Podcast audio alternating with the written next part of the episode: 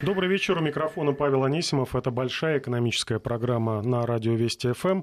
Главные события, тенденции экономические, в том числе, которые затрагивают и политику, будем обсуждать вместе с экономистом, инвестиционным аналитиком Global, Global FX Владимиром Рожанковским. Владимир, приветствую вас. Рад вас видеть. Добрый вечер. Э, ну, много, много сегодня, вчера, позавчера пришло информации, в том числе из-за океана, которая действительно не только из-за океана, но Она из всегда Азии, оттуда приходит. И из обычно. Азии тоже, да. Которая, я думаю, на десятилетия вперед какие-то пунктиры все-таки обозначила. Я имею в виду, э, в первую очередь, тот прорыв, э, который называют эксперты, прямо называют, так оценивают решение Пхеньяна и Сеула не откладывать мир в долгий ящик. Мирный договор между странами может быть подписан уже до конца этого года. И политологи предвосхищают объединение двух Корей. Конечно, на первых порах, то есть там на ближайшие 10, может быть, 20 лет, это не будет какое-то единое государство с да, единой да. границей. Господин ну... Ин отказался вообще пересматривать э, политическое устройство Северной Кореи, так что там не все так просто. Но э, в то же время говорят о том, что, конечно, есть общие интересы и прежде всего экономические. И оценки видел разные, что вот экономическое сближение на самом деле между двумя, по сути, ну, разными Кореями, э, это вопрос буквально нескольких лет. И первый глобальный к вам вопрос, Владимир. Вот это интеграция двух абсолютно разных политических систем, да. двух абсолютно разных экономик. Как эта интеграция может изменить экономическую карту мира? Ну, смотрите, значит, во-первых, э, в принципе, экономические эксперименты между Северной и Южной Кореей, они уже имели место. Тот же самый технопарк, который существовал вот на 38-й параллели, Э, был, так скажем, назывался Корейской э, силиконовой долиной. Он проработал довольно успешно лет пять, потом э, очередные вот эти вот распри возникли военные, и на почве военного конфликта, как часто это бывает, политики и экономистам испортили всю малину. То есть есть с чего начинать. Во-первых, надо вернуться к идее совместной эксплуатации этого технопарка, этого инкубатора совместных идей и, как правильно показывает э, практика, политикам лучше отойти в тень. А, нужно, чтобы голос получили экономисты, артисты, они, в конце концов, 12, которые на одном языке говорят, пусть они совместно какие-нибудь э, концертные программы делают, э, ездят с концертными турами по Пхеньяну, по Сеулу совместными.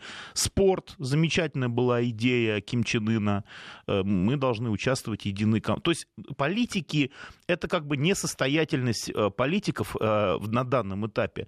Они еще будут, на мой взгляд, иметь возможность вернуться, обозначиться, но сейчас им лучше просто не спугнуть как-то не сглазить вот эту ситуацию. Для мира, э, ну, конечно, что говорить о Северной Корее, территории 120 тысяч квадратных километров э, с ортодоксальной экономикой. Для Южной Кореи, возможно, это немножко не так. Все-таки Южная Корея, э, там экономика, ну, известна, по крайней мере, брендами такими, как Samsung, южнокорейские автомобили, опять же, у всех на, слуху, тот же Hyundai и так далее, знаменитые Чеболи, о которых там все говорят, что это, собственно, именно корейская форма э, бизнес э, партнерства, бизнес-собственности, она показала свою исключительную эффективность. Это их ноу-хау, это их изобретение. Но... А что это за форма? Ну, это, собственно говоря, семейные мегакорпорации, которые, как пишут э, историки, они, собственно говоря, именно родились в Корее. Ни одна другая страна не приняла такую форму собственности, но они именно, основываясь на семейных ценностях э, азиатских, свойственных азиатскому менталитету, смогли, собственно, вот таких вот монстров создать, в хорошем смысле слова, как Samsung.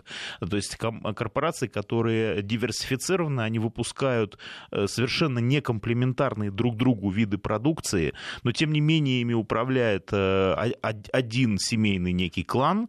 Э, собственно говоря, вот в этом, наверное, суть вот этих корейских чеболей и суть, наверное, э, корейского чуда знаменитого, которое произошло в прошлом веке, и которое действительно Корею буквально вырвало из нищеты, и Южная Корея из совершенно из колонии Японии, абсолютно безнадежной, без всяких перспектив для развития, она превратилась в общем, ну, в то, в то, что сегодня мы видим в Южной Корее. Достаточно устойчивую, процветающую страну, которая, в общем, в состоянии двигаться вперед.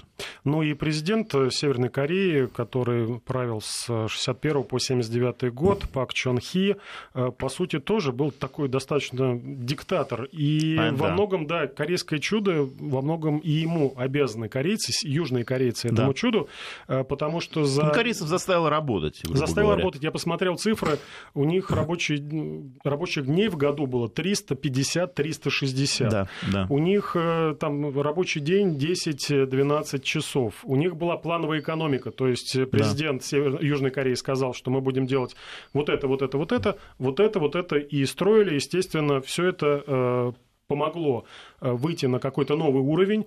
Страна стала достаточно развитой с точки зрения экспорта.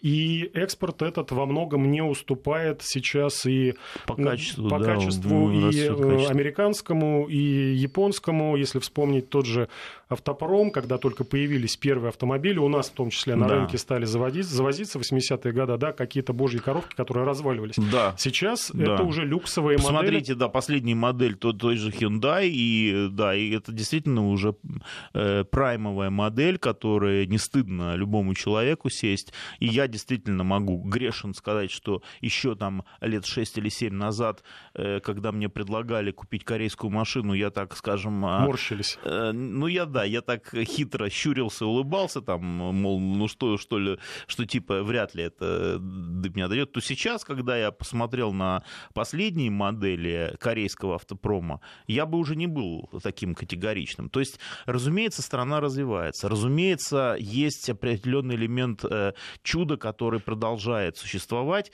Ну, и... и здесь возникает главный да. вопрос. С одной стороны, мы видим э, очень прогрессивную Южную Корею, которая много вкладывает в современные технологии, много вкладывает, по-моему, это крупнейший крупнейшая сторона, которая больше всех инвестирует в образование своих граждан. Угу. И с другой стороны мы видим Северную Корею, которая застыла там на 50-х, 60-х годах в своем развитии экономическом э, прошлого столетия, экономика которой неэффективна. И ну, вот... вы знаете, Павел, вот, да, ну вы скажите, я свое мнение скажу. Я да. Э, к чему подвожу? Очень много тезисов экономистов о том, что Конечно, Южная Корея за двумя руками воссоединится с Северной Кореей, ну, поскольку один народ, который разделен десятилетиями.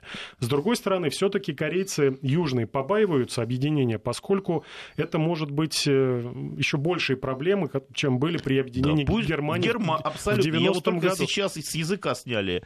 Да, да, потому что на самом деле, конечно, им надо изучать опыт объединения Германии. Это для них самый релевантный а, пример.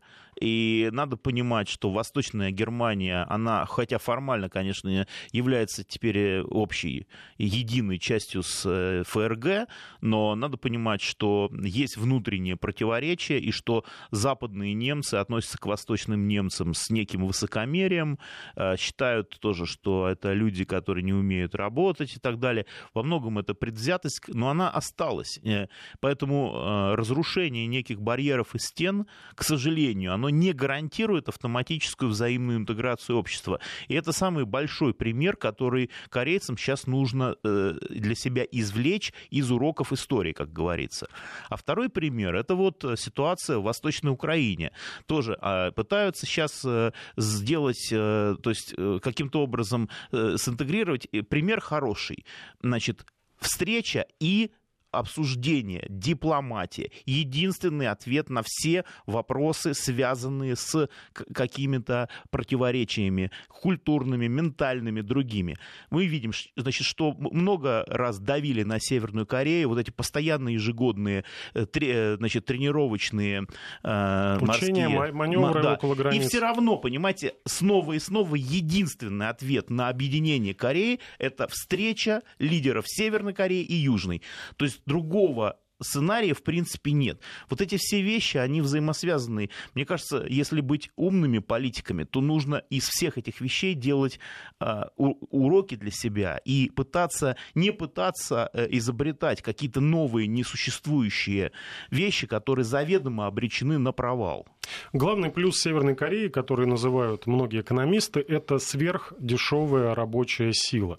И э, даже э, китайские бизнесмены, которые во многом помогают сейчас э, КНДР, э, цифру видел, по-моему, 93% товарооборота. В Китае уже не такая дешевая рабочая сила, вот. как она была лет 10 назад. Да. И, и китайцы на аутсорсинг с удовольствием, по крайней и не мере, только из самого Китая, из самого да. Китая, но и из того же Вьетнама, Индонезии, где, э, куда переместилось производство, да. и с удовольствием туда, э, в Северную Корею, это да. производство переместят. Не только китайцы, да. это могут быть японцы и американцы. Но это цикл такой. Вы знаете, я на самом деле, извините, что я вас перебиваю, но мне кажется, что в этом есть э, свое какое-то рациональное зерно. Это цикл, который достаточно быстро самоисчерпывается, потому что бедные нации, готовые работать за доллар в день, очень быстро начинают, у них их аппетиты растут, они уже через там, полгода хотят уже 2 доллара в день, пожалуйста, там сказать, 3 доллара в день, и, и, и дальше это в течение нескольких лет начинает э, насыщаться, и уровень э, оплаты труда становится все более и менее и менее конкурентоспособным. Но ведь послушайте, сколько стран в мире, которые готовы работать за доллар в сутки сейчас? Ну, брать всю Африку практически, часть Латинской Америки, та же самая Северная Корея. Поэтому э, не, не надо в этом видеть какую-то конкуренцию, которую там а в Штатах видит Дональд Трамп или еще что-то. Ну, кто и в Америке будет работать за доллар в сутки? Ну, никто. Ну, значит, раз никто не будет работать, ну, так и Дайте же им возможность заработать, дайте им возможность интегрироваться в мировую экономику. Настанет время, севернокорейцы захотят работать за 10 долларов в час ну тогда, соответственно, они эту конкурентоспособность потеряют и шить э, одежду будут э, где-нибудь в Сенегале. Ну и, к примеру, я просто говорю. Но пока это действительно время ну, для... Сенегал по африканским меркам Неплохо, достаточно... да, я, я зря сказал, надо было, надо было говорить про экваториальную Гвинею. Ну, хорошо, значит, ну, экваториальная Гвинея. То есть э, это нормальный э, циклический процесс, историко-экономический, в котором я не вижу ничего зазорного. В нем нету никакой эксплуатации, эксплуатации, никакого порабощения. Это нормальный совершенно процесс. Нации э, начинают с нуля. А Америка не так ли провозгласила, что иммигранты должны тяжело работать, и потом лет через 10 они могут рассчитывать на эту пресловутую американскую мечту. Но все должны тяжело начинать. Так это то же самое. Вы тяжело начинаете, конечно, нация хочет быть богатой. Через какое-то время она будет постепенно все больше и больше вырабатывать, все, э, это качество э, все большими и большими странами будет признано, как следствие этого вознаграждение будет расти все выше и выше, и это модель развития любого отсталого, ну или, так скажем, в меру отсталого общества. Но, возвращаясь к опасениям южнокорейского бизнеса, на одной чаше весов дешевая рабочая сила из Северной Кореи, на другой все-таки вложения, которые нужно будет инвестировать в первое время, э, в том числе и в экономику Северной Кореи. Видел цифры.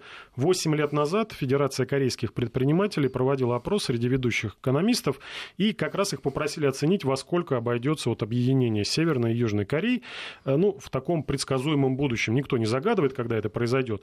Так вот, э, цифра впечатляющая. Вот по такому среднему мнению, восстановление будет стоить от 3,5 до 4 триллионов долларов. Ну, это, У... наверное, что-то уж... Ну, ладно, ну я, я просто не могу провести Потянет аналогичный. ли Корея Южная, э, либо ну, будут, будет расчет на инвестиции, в том числе и из Китая? Ну, да, я согласен с тем, что сумма будет, конечно, не десятки миллиардов. И э, эта огромная сумма, она именно связана с тем, о чем мы с самого начала передачи говорили, о том, что это система совершенно с разным экономическим устройством. Невозможно интегрировать экономический трехлетний план с э, ментальностью сделать лучше, быстрее, больше. Э, для этого необходимо в первую очередь ломать менталитет а вот эта ломка менталитета и годами отработанных каких-то на уровне подсознания действий, это и будет стоить большую часть денег. Не э, значит, создание новых заводов на территории Северной Кореи, не перевозка там части Samsung или других корпораций для того, чтобы Кореи, северокорейцы паяли там а, микросхемы или еще что-то. Это все мелочи. А именно заставить северокорейцев а, работать по лекалу, по э, дорожной карте южнокорейцев. Вот на это потребуется... Ну, то есть по западному лекалу? По сути, да. На это потребуются серьезные образовательные курсы. Для этого потребуется людей массово на обучение отправлять. И вот это, на мой взгляд, будет стоить десятки миллиардов долларов, как минимум. Насчет триллионов я не знаю, то есть, ну, сделали исследование, хорошо. Это я был не... вопрос, не исследование. Да, но это будет явно не, не миллиарды и, и тем более не сотни миллионов долларов. Скорее всего, речь будет идти о десятках миллиардов долларов в течение длительного срока, не менее 10 лет.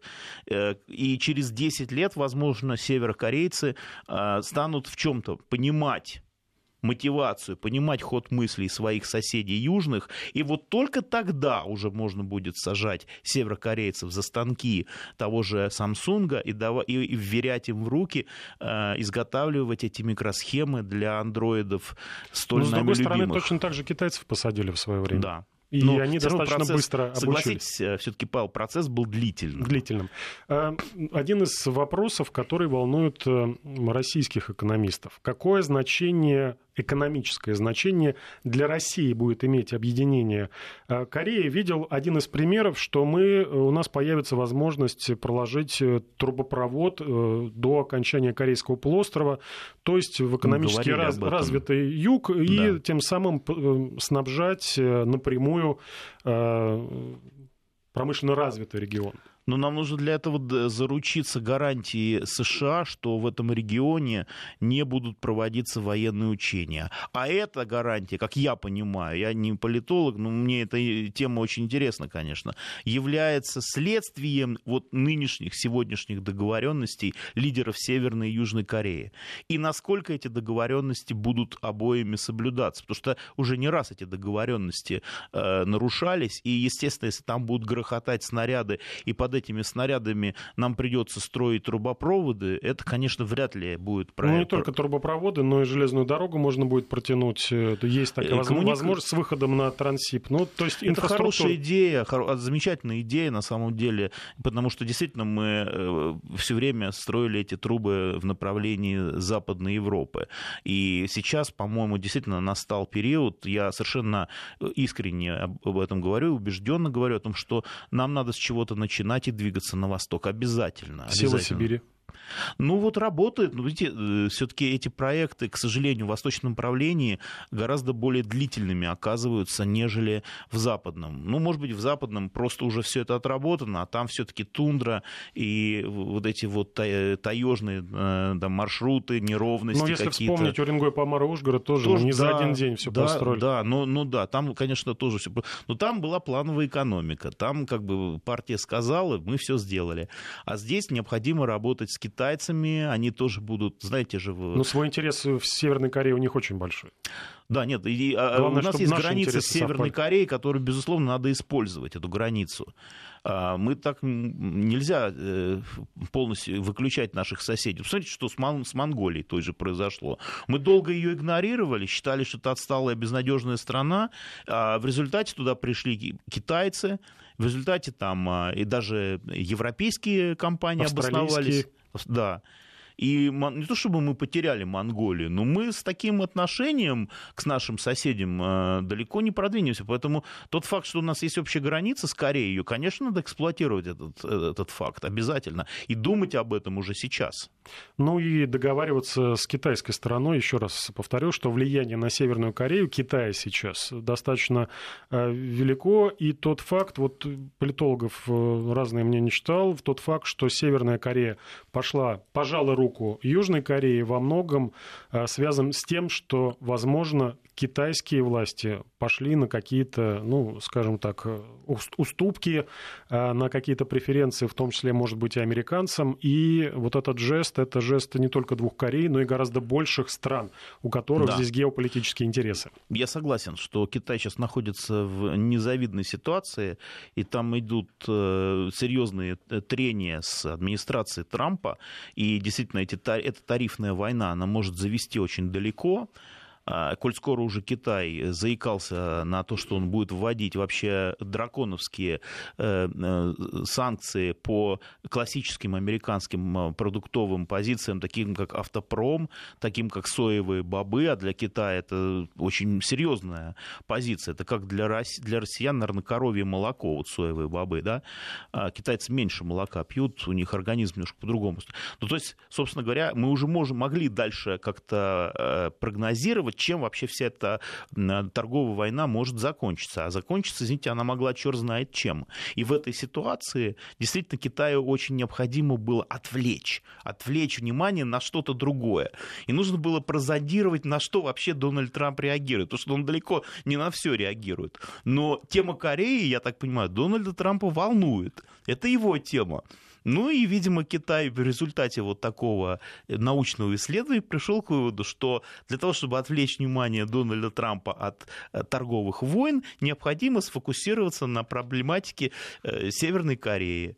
Ну, как-то вот, может быть, я, конечно, преувеличиваю, я фантазирую, но мне кажется, что э, где-то так оно вот было на самом деле. И говорят, что ну, объединение Северной и Южной Кореи по крайней мере, с политической точки зрения, вот точно невыгодно США, поскольку, ну, пока там какой-то тлеющий конфликт, можно там свое присутствие в этом регионе укреплять.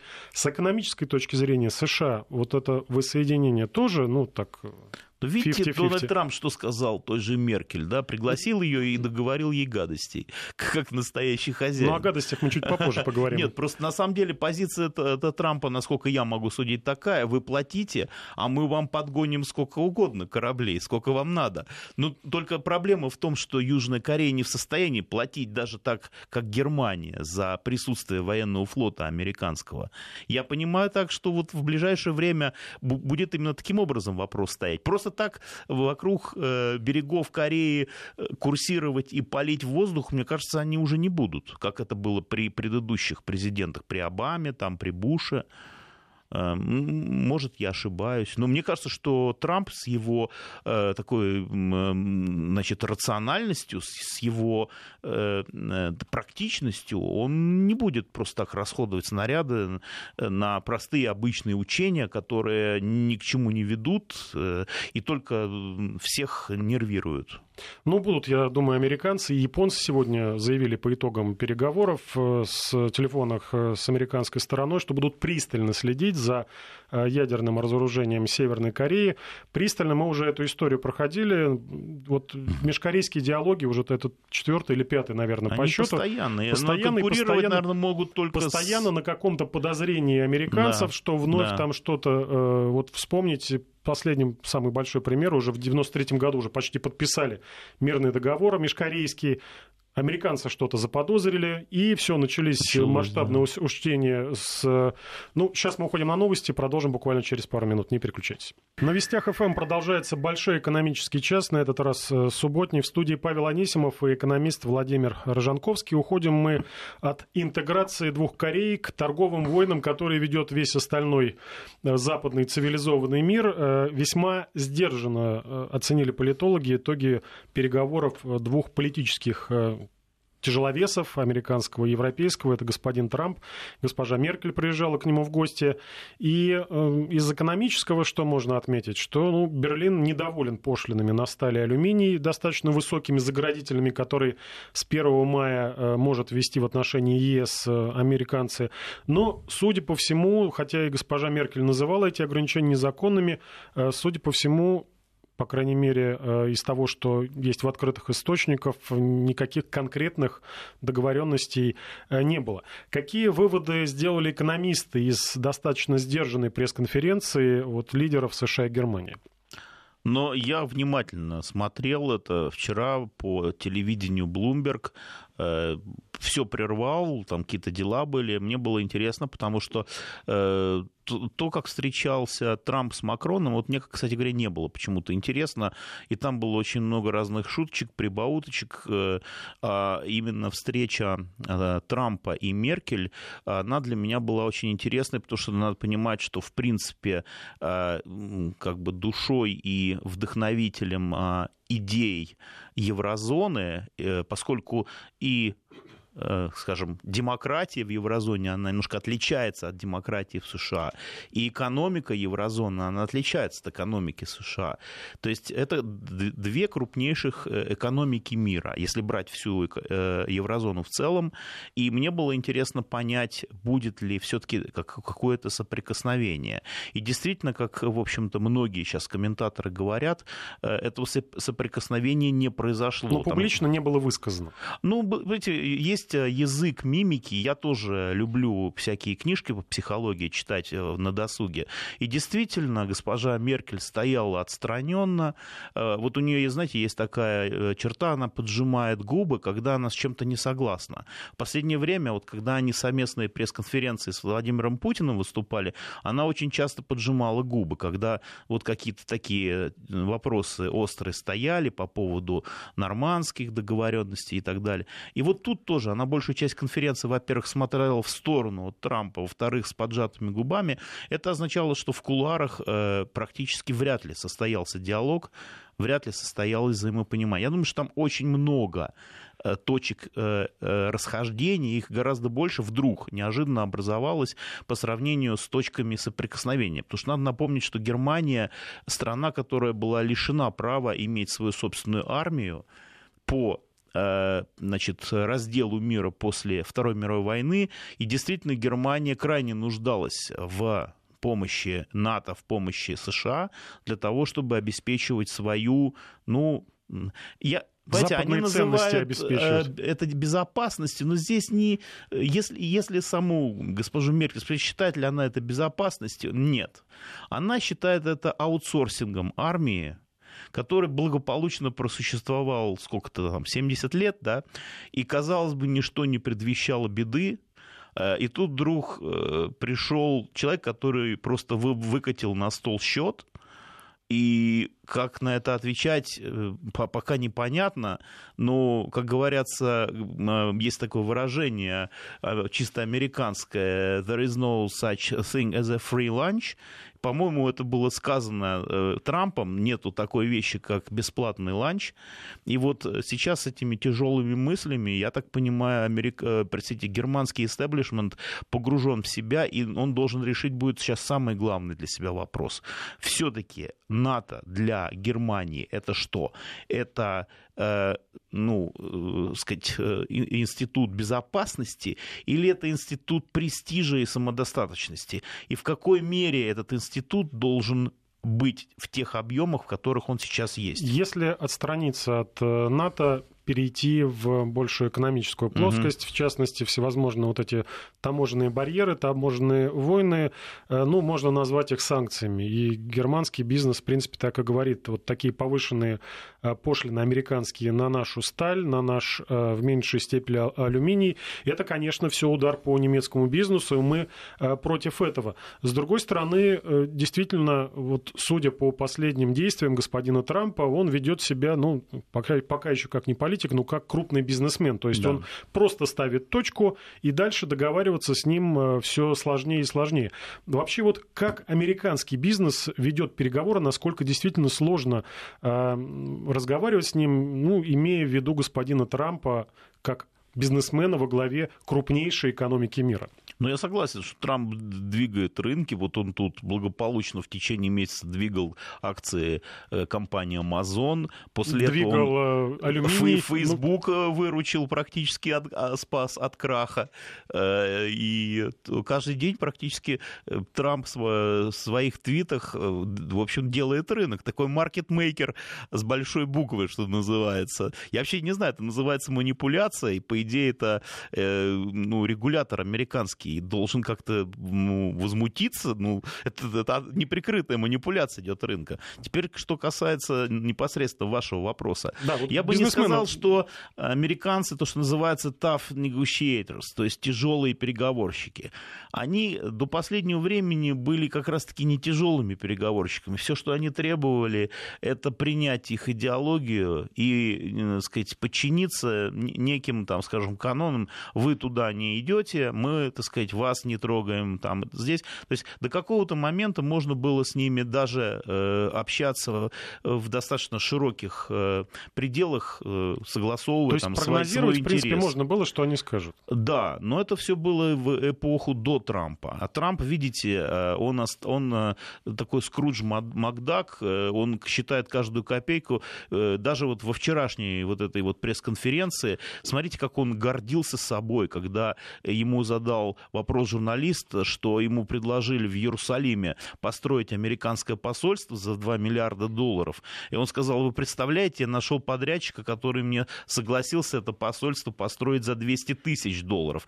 И Меркель стояла, она вообще, понимаете, была чужой на этом празднике жизни. Трамп минут пять говорил о том, какой он молодец, что он именно это сделал. Поэтому здесь будет отжатие именно такое крохоборство на грани фола, оно будет присутствовать, конечно. И в этой ситуации мы видим на наших глазах, э, как американцы из простых переговорщиков становятся э, очень непростыми.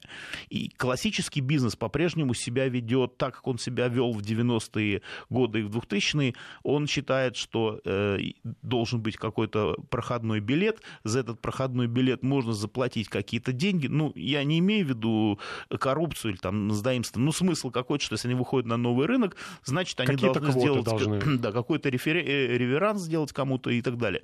Но, похоже, проблема не в них, а проблема в Трампе, который не хочет больше этих реверансов делать. Он хочет прямиком с самолета идти на стол переговоров, за стол, простите, переговоров, и говорить в цифрах. Ну, как вот э, зимой он пообещал своим металлургам поднять использование простаивающих заводов, э, их мощности по выплавке алюминия именно в США да. с 40, там, по-моему, до 80%. Отсюда и вот импортные пошлины да. для всего мира, да. отсюда санкции против русала, которые... Да, конечно, конечно, это все взаимосвязано. И вы знаете, я думаю, что он знает, что он делает, то, что, скорее всего, он хочет идти на второй срок, он будет баллотироваться, и в своей второй предвыборной кампании он будет использовать аргументы, что, дескать, я вам обещал, я сделал. Я сделал. Да, так сказать, мужчина пообещал, мужчина сделал. Вот в таком ключе это должно быть все. Соответственно, он очень сильно переживает по поводу тех вещей, которые он пообещал, но которые не начали еще делаться, например, но та же еще, мексиканская еще... стена, да. Поэтому еще есть он, время. Да, а, Дмитрий Анатольевич Медведев, премьер-министр наш, заявил, что России стоит поучиться у США жесткому прагматизму в защите экономических интересов. Какие уроки нам надо усвоить и применять на практике, и получится ли у нас? Ну вот смотрите, опять же, прагматизм этот, на мой взгляд, пришел в эпоху Трампа, потому что до этого это скорее был не прагматизм, а политизм, я бы так сказал, что политики подмяли под себя американский, собственно, бизнес, и бизнес американский приходил только в те страны, в которые им указывал э, перстами политики. А там, куда им политики не советовали ходить, они туда не ходили. Хотя осторожно интересовались у политиков. А you sure? Вы уверены, что туда не надо идти? Они отвечают, не-не-не, туда не надо. Соответственно, ну, раз вы сказали не надо, ну, не пойдем. Хотя нам кажется, что там можно было бы очень даже. Нет, не ходите. Так, раньше так было. Теперь в эпоху Трампа э, он слушает, видите, у него же э, практически два раза в месяц проходят большие круглые столы с представителями бизнеса, к которым он очень трепетно относится. Вот недавно он с Тимом Куком встречался, руководителем Apple, CEO, да. То есть он слушает их. И если бизнес большой говорит Трампу, что вы знаете, знаете, а вот сейчас, наверное, время как раз-таки нам а, открыть какие-то образовательные программы в Северной Корее. И он пойдет на это. Или время есть... прикрутить э, «Русал». Ну, или время прикрутить «Русал». Э, э, к сожалению, я думаю, что э, санкции э, против «Русала», они э, не без помощи руководителей «Алкоа», были... Это крупнейшая американская Американский крупнейшая алюминиевая корпорация. И я думаю, что здесь все это учитывалось, все, и были какие-то встречи, о которых мы не знаем.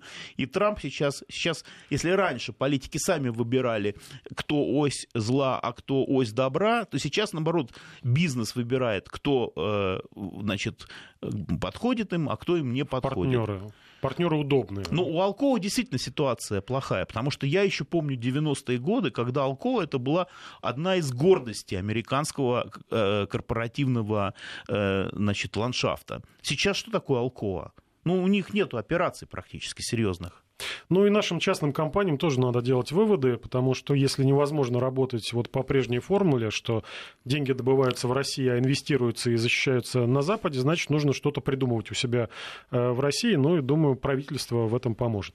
Мы сейчас уходим на погоду, продолжим через пару минут, не переключайтесь. Продолжаем большой экономический час. В студии Павел Анисимов и экономист Владимир Рожанковский в догонку той темы, которую мы обсуждали пару минут назад, а именно отношения американской политики, американского бизнеса ко всему остальному миру э, экономическому. Э, и по поводу манипулирование, да, Владимир, вы предположили, что Трамп вот каким-то то, образом делает, ну, как можно расценивать как манипуляцию рынками, да, э, нефтетрейдеры уже боятся э, Трампа и не хотят покупать у Ирана нефть после 12 мая, э, видимо, до этого срока закупки идут нефти, после этого у Ирана уже не покупает, потому что э, Эммануэль Макрон на этой неделе тоже встречался с Дональдом Трампом и после встречи сказал, что американский лидер может отказаться от ядерного соглашения, которое Иран подписал э, с мировыми державами в 2015 году.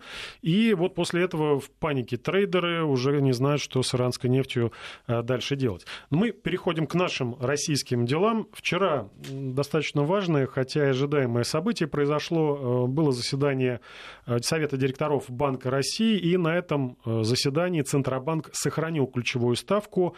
И действительно большинство аналитиков говорили, ну да, вот на фоне новых санкций санкций, на фоне такой нестабильности, турбулентности в валютном курсе, э, скорее всего, Центробанк не будет рисковать. И вполне возможно, уже мы не увидим какого-то резкого э, понижения ключевой ставки, по крайней мере, э, в течение этого года. Вы ждали, Владимир, что вот так и будет ЦБ на прежнем уровне? Я 7, опасался, скажем, я опасался, что ЦБ примет такую же тактику, которую применял в последнее время ФРС. Я знаю, что Эльвира Набиулина любит говорить про ФРС и так далее. То есть, что... Э, Она ну, в есть, хорошем смысле ну, говорит? В том смысле, что это некий эталон э, ну, монетарной политики, э, органы, которые разрабатывают ее. Ну, в хорошем, наверное смысле. И, но там в последние годы некоторые вещи, на мой взгляд, спорные происходят. В том числе тот факт, что, например, та же самая госпожа Елен, предшественница нынешнего председателя ФРС Джерома Пауэлла, она, как вы знаете, достаточно агрессивно сворачивала программу количественного смягчения. Данные выходили плохие, э, тем не менее программа сворачивалась. При этом она не забывала добавлять э, на каждой своей конференции о том, что мы будем смотреть за экономическими данными, исходя из них будем принимать наши решения. В результате данные выходили плохими, но решения принимались те, которые должны были приниматься. Я опасался, что мы можем э, вот э, в такую же идиллию впасть, и потому что действительно э, это было не очень хорошее время для того, чтобы показывать свою твердость и непоколебимость. У нас действительно рынки очень серьезно тряхануло после последней волны санкций.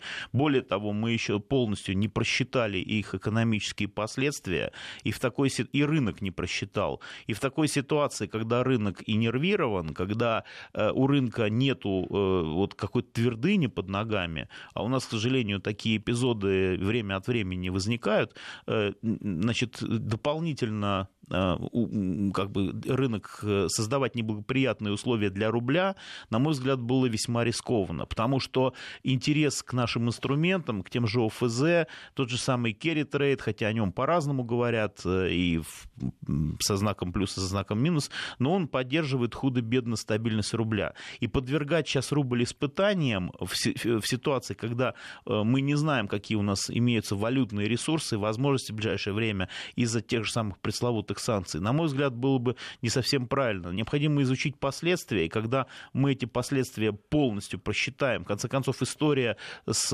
Русалом, она тоже каким-то образом закончится, а какие могут быть еще варианты. И вот когда все это закончится, когда муть вся эта осядет, простите за такое, так сказать, каламбур, за, за параллель такую, вот только после этого можно будет продолжать снижать ставку, потому что есть какие-то приоритетные вещи. В принципе, в долгосрочной перспективе я считаю, что приоритетные вещи это обуздание инфляции. С инфляцией очень трудно работать, когда она большая. И как следствие этого нормализация кредитно-денежной политики, то есть снижение ставки до такого уровня, при котором бизнесы могут брать кредиты у банков, и они не будут опасаться за то, что эти кредиты будут при каких-то экономических условиях невозвратными. Это идеальная картина, но, к сожалению, мы живем в реальном мире, поэтому эта идеальная э, картина нуждается в корректировке э, с поправкой на события, которые происходят вокруг нас. То есть это хорошо, то, что регулятор э, учитывает эти события и понимает, что они могут весьма существенное влияние оказать на наши собственные планы. Но ведь реальные ставки на российском рынке по-прежнему остаются достаточно Э, высокими. И есть мнение разных экономистов о том, что вот для экономического скачка, для экономического рывка э, нужно сделать ну, ставки по 2-3% по 3% для бизнеса, выдать инвестиционные кредиты в экономику, влить. Да, может быть, э, инфляция подскочит, но есть у нас печатный станок, который печатает рубли. Вот, прижать немножко тарифы естественных монополий. Вот такую простую формулу развития предлагают некоторые. На ваш взгляд, она сработает в текущих условиях? Но она может работать. У нас есть э, примеры э, хорошего использования ручной экономики, так называемой. Но там каждый шаг это как у канатоходца без страховки. Он чреват э, серьезными последствиями, поскольку инфляция это для нас не чужое слово.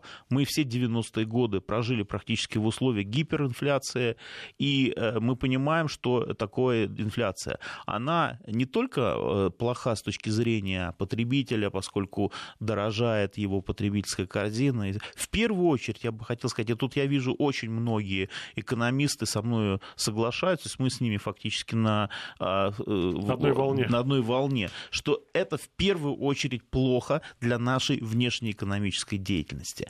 В ситуации с непредсказуемым курсом рубля вести внешнюю торговлю исключительно сложно. Поэтому многие говорят, и я абсолютно разделяю эту позицию, э, нам не важен курс курс рубля.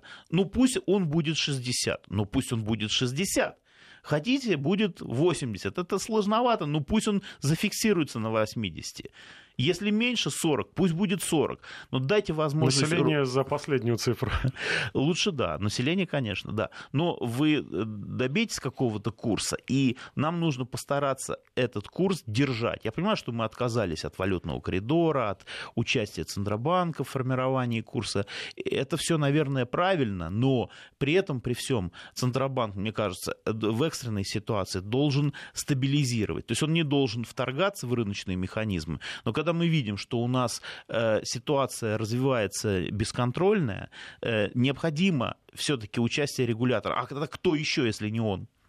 Достаточно интересная была реакция рубля на решение Центробанка. Ну, обычно в предыдущие э, заседании, когда понижалась ставка, никак не реагировал, не, не реагировал рынок. Это На было в раз, ценах заложено. Да, ровно в 13.30 резкое укрепление пошло рубля и по отношению да. к доллару, по отношению к евро. Но в целом э, апрель для рубля это достаточно такой месяц испытаний. Да. Вы про это сказали. И там, по-моему, на 10% у нас э, слабела Снижение. валюта к доллару, примерно на 7% к евро. Если бы не высокие, достаточно высокие цены на нефть, я думаю, э, ослабление было бы более серьезным серьезным. А если переноситься за э, горизонт майских праздников, ну, благо они не такие уж длинные, каких сюрпризов нам ждать от валюты вот именно после того, как мы выйдем э, уже в полноценную рабочую неделю? Э, май для рубля это будет серьезный тоже месяц испытаний? Но в первую очередь май для трейдеров это специальный месяц. Я хотел бы напомнить нашу любимую шутку по поводу того, что в мае надо бы все продать и уйти отдыхать. Э, май непростой месяц. И на самом деле есть э, причина, есть объяснение этому. Потому что в мае, как правило, закрывают позиции перед длинными летними э, отпускными сезонами. Напомню, что в Штатах 4 июля День независимости, там вообще полстраны на колесах ездят друг другу в гости. И, конечно, тут уже не до торговли и вообще ни до чего. Поэтому в этом смысле май является последним торговым месяцем перед летним затишьем. И в этом смысле май достаточно коварный месяц. Особенно в конце мая я ожидаю, что может быть фиксация по рублю в преддверии отпускного сезона. Э, э, естественно, ну, отпускники наши накапливают там евро, накапливают какие-то валюты другие, которые они намерены потратить. И это негативно, в принципе, сказывается на рубле. У нас есть еще второй такой месяц плохой. Это декабрь, когда тоже идет нагрузка большая, связанная с розничным сегментом, с закупкой розницей валюты, того же доллара и тех же евро.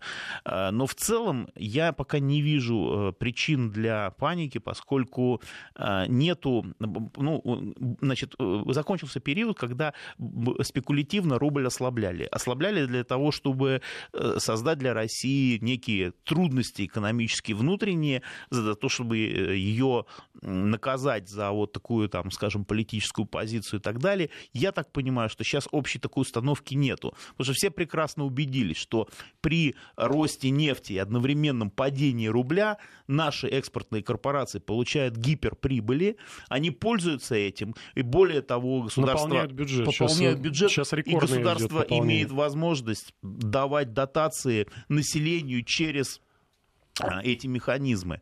То есть фактически это, эта игра, она ни к чему не приводит. Смысла ослаблять искусственно рубль нету.